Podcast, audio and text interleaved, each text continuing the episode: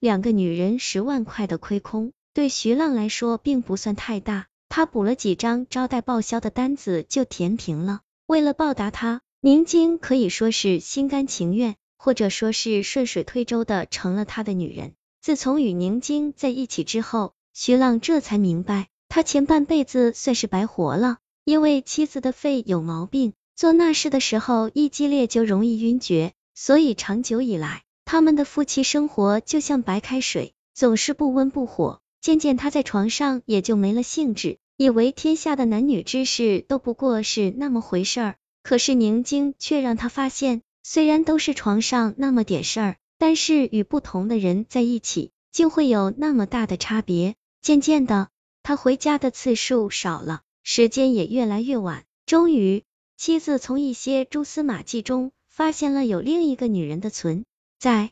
徐浪是个好人，虽然在官场上说过无数套话。但在生活中却并没有说过几次假话，所以当妻子向他提出质问时，他尽管有些为难，却还是选择了实话实说，并向妻子表示会尽快和宁晶分手。但是，一段婚外情的结束远比开始要困难得多。当徐浪向宁晶提出分手时，事情陡然间变得棘手起来了。宁晶告诉徐浪，要分手也行，给他一百万分手费。之后大家互不相干，宁静还说他保存着徐浪用过的一百多只安全套，只要徐浪胆敢不认账，他就要拼个鱼死网破将他拉下马，让他从此声名狼藉，永远别想翻身。一百万不是小数目，徐浪为官一直都很清廉，这么大一笔钱他实在拿不出来，再说也觉得不甘心，这不是明摆着敲诈吗？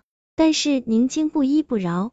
他冷笑着给徐浪出主意，或者你可以与你老婆离婚，然后娶我，过个十年八年，等你为我赚够了这笔钱，我就可以放过你了。又说不定我会真的爱上你，和你过完一辈子。徐浪觉得窝囊，他混迹官场半辈子，什么风浪没经过，他怎么也没想到，竟会折在一个小丫头手里。而且他很明白，宁静是个无底洞。就算给了他一百万，他仍然不会放过自己，所以他必须想办法让他永远闭嘴，否则自己将永无宁日。经过深思熟虑，徐浪为杀死宁晶找到了三个理由。首先，能让一个人永远闭嘴的办法只有一个，那就是杀了他。其次，面对一个凶残的对手，你唯一能做的就是比他更凶残。第三，宁晶才是罪魁祸首。自己正是因为他才要杀妻的，哪怕仅仅是为了不让妻子枉死，他也要杀了他。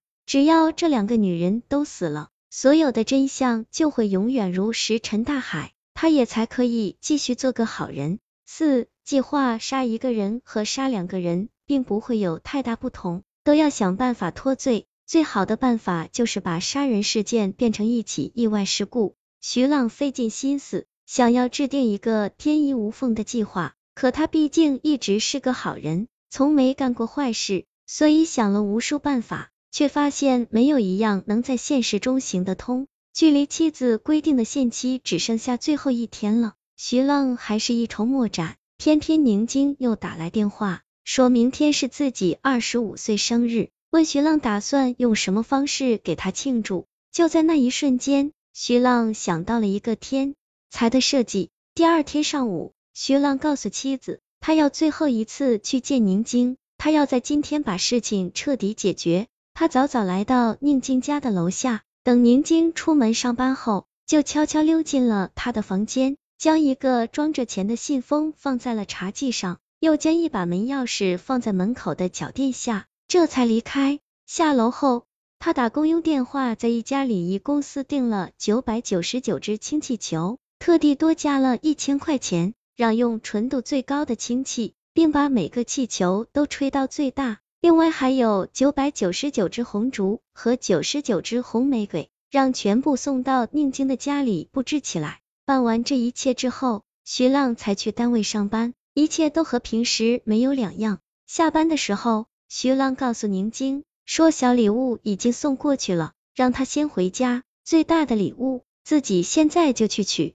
来，宁静以为他是要去取蛋糕，又或者是戒指，就欢天喜地的先回去了。徐浪当然不是去取蛋糕，他一直跟在宁晶后面，确认宁晶回到家，并看到烛光一点点的亮起来之后，就拨通了自家的电话，装作呼吸困难的样子对妻子说：“我突然头晕，心脏也不对劲了，好像是中毒，不知道宁晶给我的水里放了什么，你快过来送我去医院。”十五分钟以后，徐浪看到妻子从出租车上下来了。积极向宁静住的楼上走去，他立刻躲在一个广告牌后站了起来。从这个广告牌后，恰好能看到宁静家的窗户正泛出一层暖暖的红色，那是九百九十九支红烛的光亮。正当他紧张的欣赏着那些红光摇曳的时候，一声巨大的爆炸声响起，熊熊烈焰猛地从宁晶家的窗户喷涌而出，